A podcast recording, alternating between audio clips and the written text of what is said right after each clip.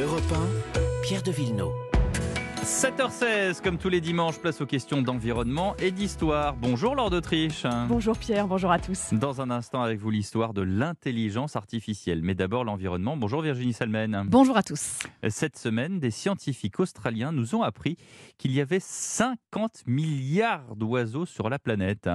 Oui, c'est une estimation faite grâce à une méthode inédite. Les chercheurs ont ajouté aux estimations scientifiques existantes un milliard de données. Des données qui proviennent d'un site internet d'observation des oiseaux, eBird. Donc ce sont des ornithologues ou des amateurs qui mmh. vont dans la nature et qui notent toutes les espèces d'oiseaux qu'ils voient, le lieu, le nombre, etc. Et puis euh, ensuite, ils ont mis au point un algorithme euh, pour extrapoler cette montagne de résultats à toutes les espèces d'oiseaux existantes. Euh, ce qui est particulièrement intéressant, c'est qu'avec cette méthode, eh bien, ils ont réussi à quantifier les espèces d'oiseaux les plus abondantes sur Terre, comme les moineaux, les étourneaux ou les goélands, selon eux, et puis celles qui sont devenues extrêmement rares, comme ceux de la famille des kiwis. Oui, à ne pas confondre avec les fruits. Donc on peut vraiment contribuer à la science en, s'inscrivant sur euh, l'un de ces sites d'observation d'oiseaux. Oui, d'ailleurs, ces programmes ont un énorme succès. En France, le nombre de participants a doublé sur les dix dernières années et la hausse s'est poursuivie pendant les confinements.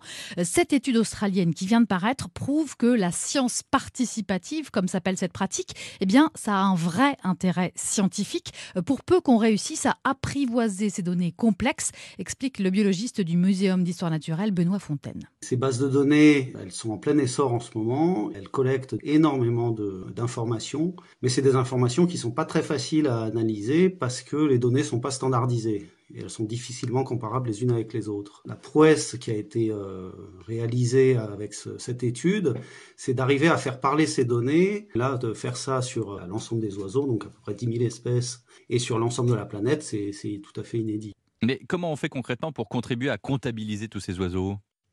Alors, on peut commencer par aller sur le site eBird, E-B-I-R-D, mmh. qui est euh, fait par des bénévoles de l'État de New York aux États-Unis et qui est surtout utilisé dans les pays anglo-saxons, mais ça fonctionne aussi en France et en français.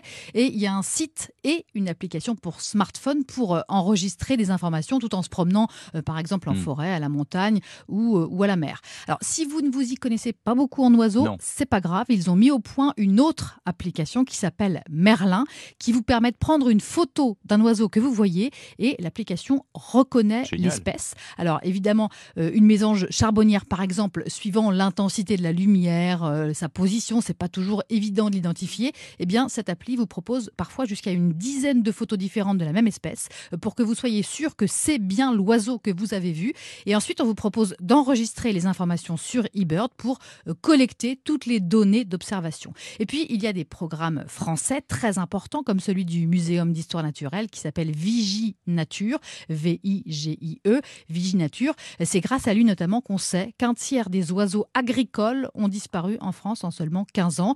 Avec Vigie Nature, vous pouvez participer alors au comptage des oiseaux, mais aussi des papillons, des escargots ou encore des bourdons et des abeilles. Merci Virginie Salmen. À la semaine prochaine.